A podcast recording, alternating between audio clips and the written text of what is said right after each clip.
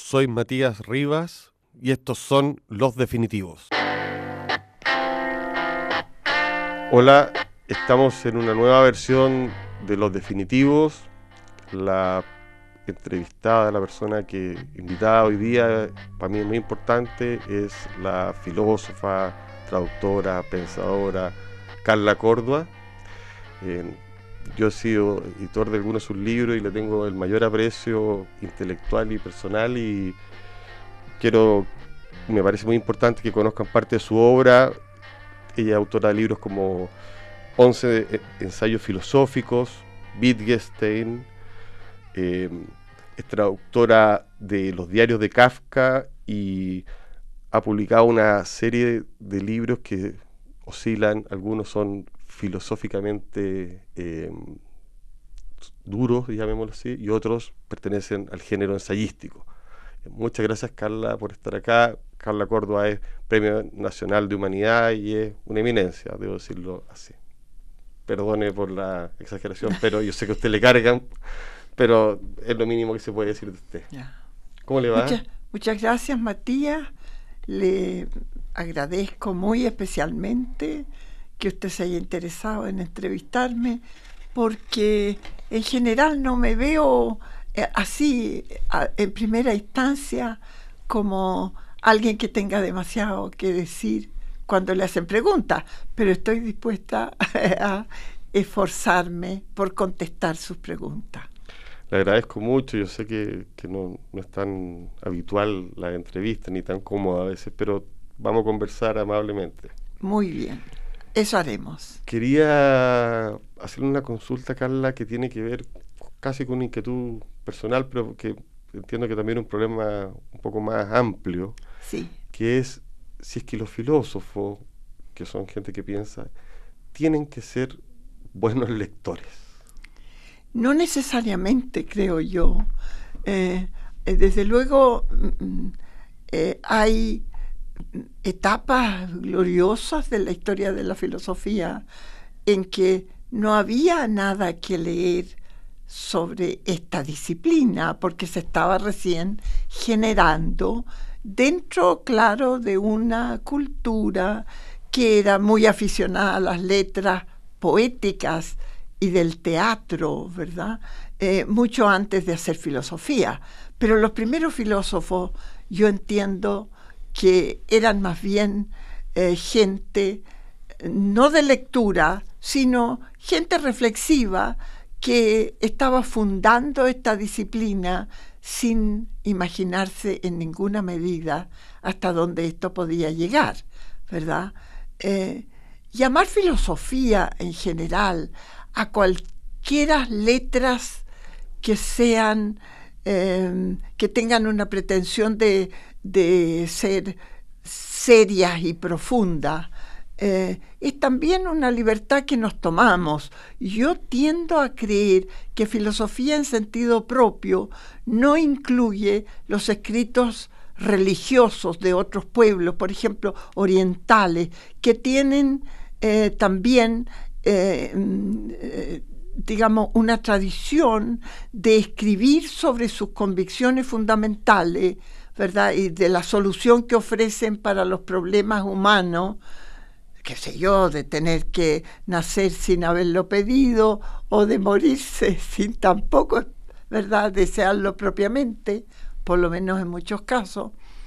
Estos pueblos hicieron, eh, ¿verdad?, eh, coleccionaron y fijaron en letras sus pensamientos elegidos, para revelar lo que ellos creían acerca de la existencia humana, ¿verdad? Y la suerte del hombre en este mundo.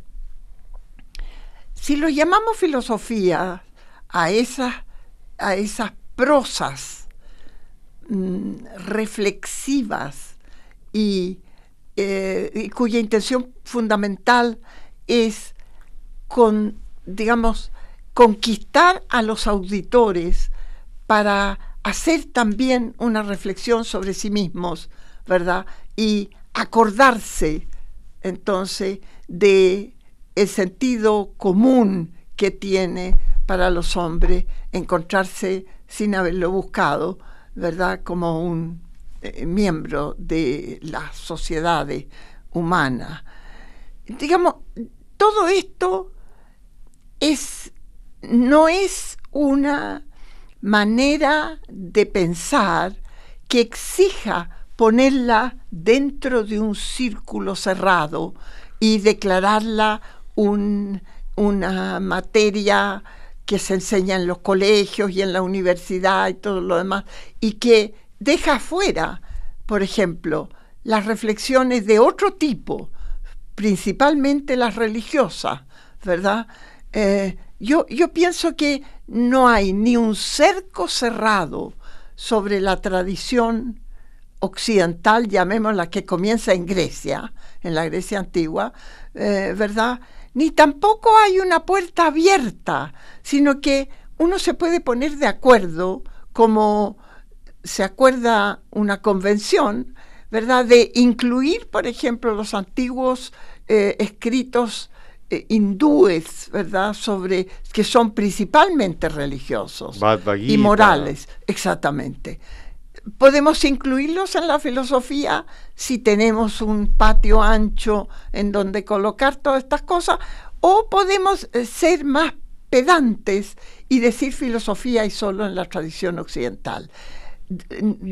A mí me parece que los grandes filósofos de la tradición occidental tiran más bien a, considerarse exclusivos que no inclusivos y que separan, digamos, la prosa religiosa, la separan completamente de la filosofía porque no entienden, eh, ¿verdad?, que estas dos cosas se puedan puedan ser circuladas de adentro hacia afuera y de afuera hacia adentro. O sea, no, consideran en el fondo el budismo una filosofía. No, no consideran el budismo. El mismo Aristóteles, digamos, tiene ya un claro, eh, una, se da, le da a su pensamiento un claro carácter de una doctrina para enseñarla, ¿verdad? Para enseñar a pensar con claridad, para eh, porque tiene antecesores que no hacen las cosas de esa manera, sino que de los cuales hemos heredado, fuera de Platón,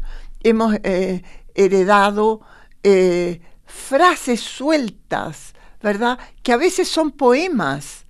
Los presocráticos estamos eh, hablando. naturalmente, que a veces son poemas, otras veces son consejos, consejos prácticos, ¿verdad? Para no desesperarse en este mundo. Y cosas de ese tipo son filosofía, no son. Yo los presocráticos prácticamente, a pesar de su profundidad y la belleza de su ocurrencia, casi nunca los consideraría propiamente filosóficos. Heidegger, en cambio, digamos, considera que son fundamentales, ¿verdad? Y que debemos hasta el día de hoy reflexionar sobre ello como si se tratara de personas que tienen una doctrina formulada, ¿verdad?, que nos han dejado en herencia.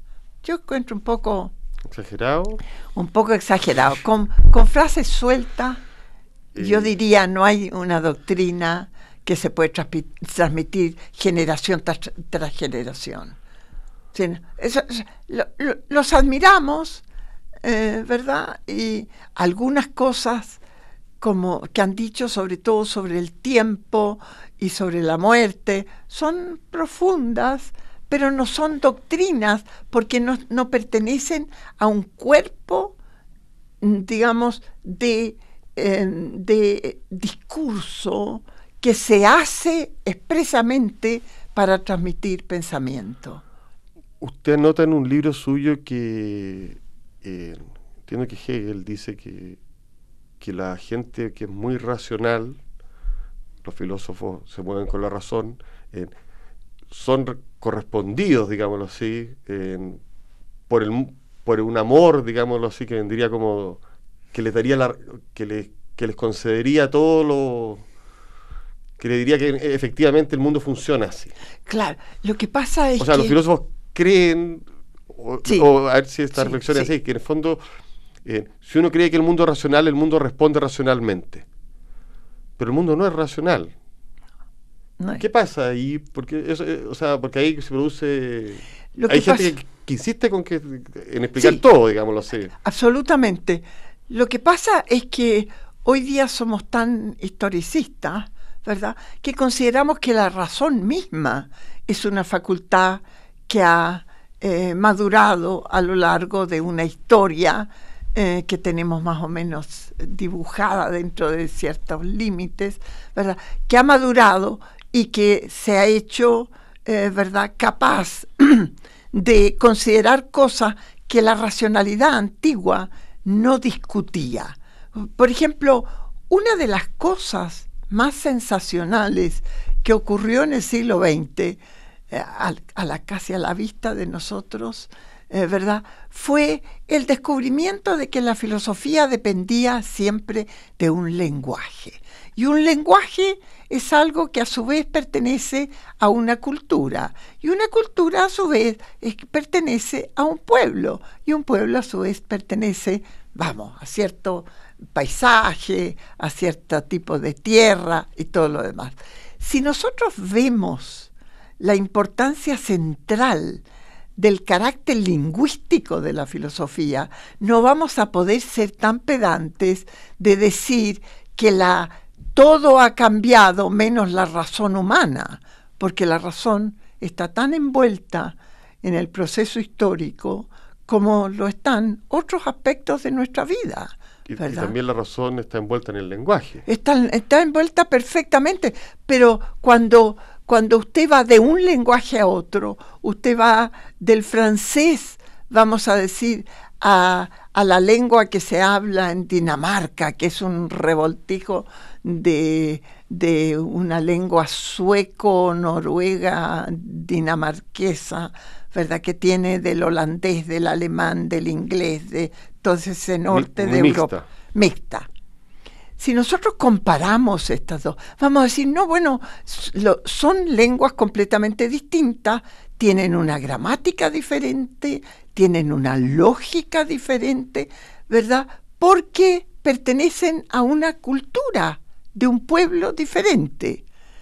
Y admitimos, ¿verdad?, que para pasar algún pensamiento de un lenguaje a otro, ese pensamiento se deforma necesariamente, no solo porque el traductor nunca acierta del todo, sino también porque no fue originalmente pensado el asunto de que se trata con los mismos presupuestos que tiene cuando pertenece todavía al otro lenguaje original. Entonces, nosotros admitimos hoy día todas estas diferencias creemos poder superarlas traduciendo de un a otro, pero no eh, somos verdaderamente muy acomplejados en cuanto traductores de una obra que ha sido cuidadosamente concebida en un cierto lenguaje, eh, ¿verdad? Nosotros sabemos como traductores que acertamos hasta cierto punto y que en otros puntos la cosa no se deja traspasar, que simplemente quedó concebida originalmente en una cierta lengua y morirá ligada a esa lengua, correrá la misma suerte, aunque la llamemos una verdad que supera las épocas y todo lo demás, eso es un poco iluso, porque de hecho, digamos, por ejemplo, lo que ha ocurrido con la obra de Heidegger al pasar del alemán al castellano. Esa ha sido una de las torturas de mi actividad, una de torturas eh, de mi actividad filosófica, porque no se deja traducir.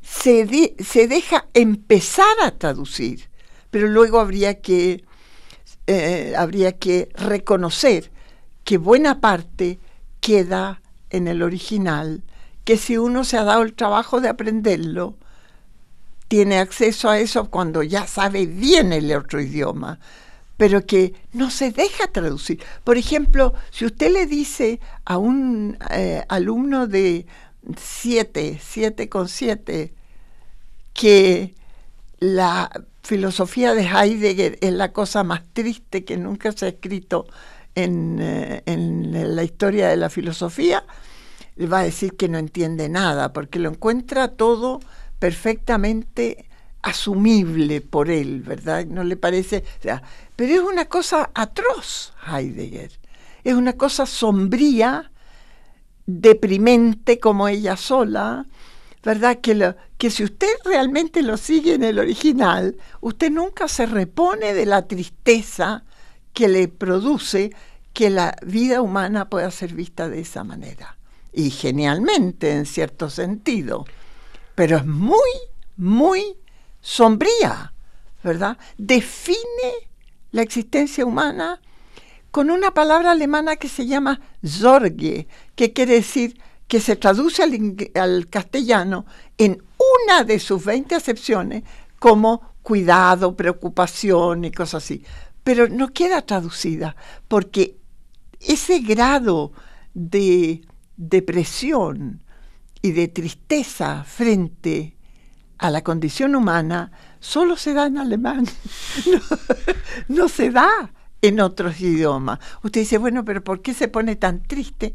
Pero de hecho, lo que está diciendo es que la vida entera consiste en hacerse cargo de que uno está aquí irremediablemente y que hará lo que pueda por, digamos, corregir este accidente, ¿verdad? y no lo conseguirá nada, sino que se va a morir como igual que lo que lo lanzaron al mundo, como dice Heidegger, ¿verdad? Se lo sustraen del mundo y no ha pasado nada. Pese a, toda la dificultad y la complejidad de la filosofía, eh, es un tema que se discute a nivel de colegio. O sea, hoy día se dice mm. se debe estudiar filosofía en los colegios o no se debe estudiar filosofía en los colegios. Yo mi, mi, experiencia personal es que ojalá en los colegios se pudiera pensar, no sé si estudiar filosofía, pero, pero no sé cuál es, su... No, yo, yo soy partidaria de que se trate de enseñar filosofía. Eh, bueno, ya con creo, eso Sí, creo que lo que se aprende desde un punto de vista que se dejen sumar los conocimientos es muy poco. Desde luego porque hay muy pocos buenos profesores de filosofía, muy pocos. Entonces, eh, es como, eh, digamos, uno dice, bueno, pero ¿cómo va a poblar usted todas estas clases, verdad? Con, con profesores que verdaderamente estén a caballo del asunto y sepan de lo que están hablando. Es muy poco lo que se puede conseguir en número de buenos profesores de filosofía. Y luego, los estudiantes no están acostumbrados todavía, ¿verdad?, a convertir su propia existencia y su propio problema en una materia para pensarla. Son adolescentes, lo cual muy bien que se use una palabra médica para designar esa edad.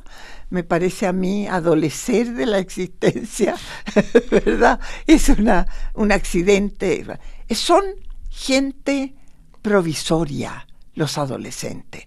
No tienen un modo de ser que les permita recibir lo que otro tiene que dar, ¿verdad? Y hacer un uso favorable para sí mismo de esta recepción. Eh, a mí me parece que van a entender poco. Sin embargo, yo creo que oír hablar de cierta gente, aunque sea un poco eh, fabuloso lo que se les va a ofrecer y el profesor no esté tampoco tan bien preparado, porque nosotros tenemos filosofía aquí desde hace muy poco tiempo, no es una tradición, no es como enseñar filosofía en Francia o en Alemania o en Grecia o qué sé yo. Nosotros somos gente que está caminando hacia una cierta madurez, pero que no tenemos una madurez plena para recibirlo los tesoros acumulados por gente que ha dedicado una vida genial a esta actividad, ¿verdad? Entonces es muy difícil lo que estará abierto a crítica eh, que eh, la inclusión de filosofía. Desde luego, antes de, de que tengamos el programa actual, antes era filosofía y psicología y incluso eh, filosofía, psicología y lógica. Se reservaba el quinto año para un para psicología y lógica y en el sexto año de humanidades, en el programa antiguo, ¿verdad? Se pasaba algo de filosofía. Pero, digamos, hay aspectos de la filosofía que sí se podrían enseñar más bien como historias de la vida de ciertas personas. Eso seduce para leer. Este, O sea, la gente a veces se seduce por la vida de los filósofos y empieza Exactamente, por ahí. por ahí. Eso a mí me parecería una cosa buena, porque al menos eh, habrá algunas personas para quien esto sea un antecedente para, para estudiar más a fondo, ¿verdad? El asunto. El asunto puede ocupar fácilmente la vida de una persona muy trabajadora y nunca va a haberlo aprendido enteramente. Siempre estará en deuda, ¿verdad? Con la historia esta eh, tan rica y, y peculiar, ¿verdad? que es la filosofía. La filosofía no es una materia establecida que se pueda así entregar ¿verdad? ya hecha. No es, no es. es como Se está pensando todo el rato. ¿Ah? Se está pensando permanentemente. Exactamente. No hay nada establecido final, ¿verdad? Quería preguntarle por una parte de su obra, sí. que es la parte ensayística, o llamémoslo así. Usted se ha dedicado a propósito de lo que estamos hablando, primero que nada, a investigar a Wittgenstein, que es un, que un tipo que, se dedicó al lenguaje. Exactamente. Pero también se ha dedicado a escribir sobre poetas. Sí, también. Eh, a traducir a Kafka, a traducir a Nietzsche, que son grandes escritores. grandes escritores, exacto. Nietzsche, es bueno contar a Nietzsche no como filósofo, sino como un, gran escritor. Parece que muy, me parece muy acertado, porque hay gente que, que confunde ahí. Eh, yo quería, esta, la última pregunta que le voy a hacer, quería eh, preguntarle por ese vínculo que usted ha desarrollado y que es muy interesante para la gente de la literatura entre pensar a, poetas chilenos, cosa que usted ha hecho con Juan Luis Martínez, con Gonzalo Rojas. ¿Usted cree que ahí tenemos una tradición de dónde sacar eh, yo mucho más fuerte? yo soy una admiradora de la poesía chilena. Encuentro maravillosa realmente. todos estos autores que usted me nombra, eh, digamos, bueno, Neruda es naturalmente el centro de, de todo lo que uno puede eh, pedir y exigir. Le tengo una inmensa eh, admiración y conozco bastante bien su obra. nunca me he atrevido a escribir sobre Neruda, porque me parece que no hay por qué, digamos, Neruda no admite que uno en prosa diga las cosas que él ya ha dicho en poesía. Yo encuentro que la poesía y la filosofía son en cierto modo muy cercanas entre sí. Yo encuentro que el poeta es un pensador, ¿verdad? Que no se no admite que su pensamiento obedezca las leyes de la gramática o de la lógica, que ya son disciplinas establecidas que forman un cerco dentro del cual ocurre el discurso filosófico, que sí se somete a la gramática y es verdad y a la lógica. Eh, e, este no es el caso del poeta. El poeta es muchísimo más libre y también más oscuro, en el sentido de que del filósofo usted siempre puede hacer un comentario, ¿verdad? En prosa. Y claro, no tendrá tanta suerte de coincidir en todo sentido con el original, pero sí usted dirá, podrá decir lógica y racionalmente lo principal del pensamiento de un gran filósofo. Del poeta usted no, usted no puede simplemente. Algo se escapa. Eh, algo. Hay algo final que el poeta no ofrece a la comprensión. Eh, incluso aunque sea transparente. Sí, no quiero decir que él no lo comprenda. Lo que quiero decir es que no quiere hablar como algo final. Él no tiene esa, ese intento sistemático, ¿verdad?, que gobierna las, las ambiciones del filósofo que quiere producir un sistema de todos los pensamientos posibles, ¿verdad? Y entregar eso como una herencia eh, que de ahí para en adelante habrá que estudiar para hacer un bípedo implume sin objeciones. En cambio, el poeta no pretende eso. El poeta en general habla para sí mismo, aun cuando sí mismo sea una estructura muy compleja en la cual él también habla en prosa, pero no dice lo mismo en prosa. La poesía no se deja traducir. Digamos, yo no sé, usted que edita hermosas traducciones de grandes poetas, eh, pensará que yo estoy diciendo una barbaridad, pero yo, yo creo que si yo descubro un gran poeta que me importa mucho leerlo, yo aprendo el idioma de Yo creo que también eso pasa, pero me pasa a mí que es como la traducción es quizás un primer impulso. Sí, sí. O sea, sí. si a uno, no sé, eh, quiere leer a William Carlos Williams en inglés, quizás el primer impulso fue acercarse a él en castellano y ahí aprender el inglés. Yo me he ensayado con sus libros de poesía eh, eh, del inglés al castellano y no, no he encontrado que las traducciones sean tan buenas. Eh, yo no crea, no crea que estoy tratando de hacerle pasar una crítica. No. No, yo sé que no se puede. No se puede, Yo, yo, sé que no se puede, pero nunca me han contentado. Yo por suerte sé muchos, yo sé muchos idiomas. Yo, he estudiado muchos idiomas. Eh, es de locos, porque el tiempo que uno pierde en eh, aprender nuevos y nuevos idiomas, hasta portugués. Para he aprendido porque no he podido leer, no he podido leer a Pessoa de otra manera. al comienzo he creído poder leer a Pessoa sin aprender portugués, pero he topado con que no es posible. Pero hay un primer impulso. Pero, eh, pero ¿por qué?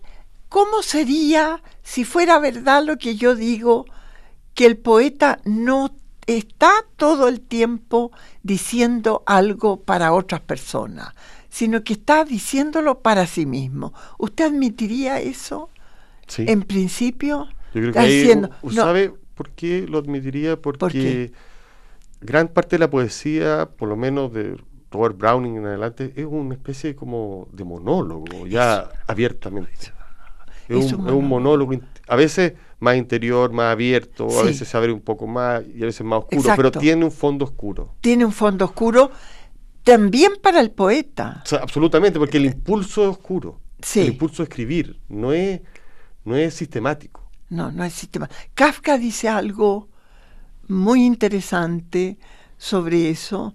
Dice que, eh, digamos, el poeta mismo no pretende que sus palabras sean interpretables a fondo. Absolutamente. Yo creo que... Eh, eh, él dice, no solo no cree que otros puedan entenderlo a fondo, sino que sobre todo él mismo no se cree capaz de aquello que deja en la poesía sea penetrable absolutamente. Que a veces tiene más que ver, yo pienso, con algo así como con un dibujo de interior, con algo, con, un ideograma, por eso se mezclan esas cosas, pero hay algo misterioso sin duda. Hay algo muy misterioso. Cuando nosotros decimos, por ejemplo, que un árbol crece tratando de salir a la luz en medio de una selva, uno le atribuye un, una intención, de alguna manera, entre comillas, ¿verdad? a, un vegetal. Pero a veces que no. Pero, eh, ¿verdad? Pero uno también cuando lee poesía, uno siente que el poeta obviamente se expresa, dice algo, incluso nos invita a entender algo. Nos pone en tono. Nos pone en tono, pero no, pero no pretende que lo dicho por él ¿verdad?, sea absolutamente una parte de lo que se deja comunicar entre personas humanas en un cierto Yo idioma. creo que, no, que le emocione ese fondo. ¿ah? Ya, la o sea, emoción, odio sí. y amo, como decía Catulo, o sea, las sí, contradicciones, sí. el no tener problemas con que eso fluya. Claro. Esa es la claro. sensación que tengo yo. Pero la división entre entender y dejar de entender, esa división sería, según Kafka, algo que no puede resolver el poeta para sí mismo tampoco. Tampoco. Ven, eh, eso me, me gusta que usted lo acepte porque hay personas a las que no les gusta esta distinción. eh, eh, que, que pretenderían que sí, el poeta al menos sabe perfectamente de lo no, que está yo hablando. pienso que hay gente muy Bien, racional bien. y muy, Son- y muy animalesca también, Sí. por no decírselo de otra manera. Quería, Carla, muchas gracias por estar acá. Eh, realmente ha sido una conversación entretenida y le agradezco su disposición y, y- y su capacidad de explicarnos cosas que para otros se le hacen muy complicadas. Bueno, muchas gracias, Matías. Como lo veo tampoco, lo considero esta, esta conversación como un encuentro también entre nosotros dos como personas y le agradezco la oportunidad de que esto pase también al conocimiento de otra gente. Muchas gracias, Que esté muy bien. igualmente. Nos vemos en los definitivos la próxima semana. Que estén muy bien.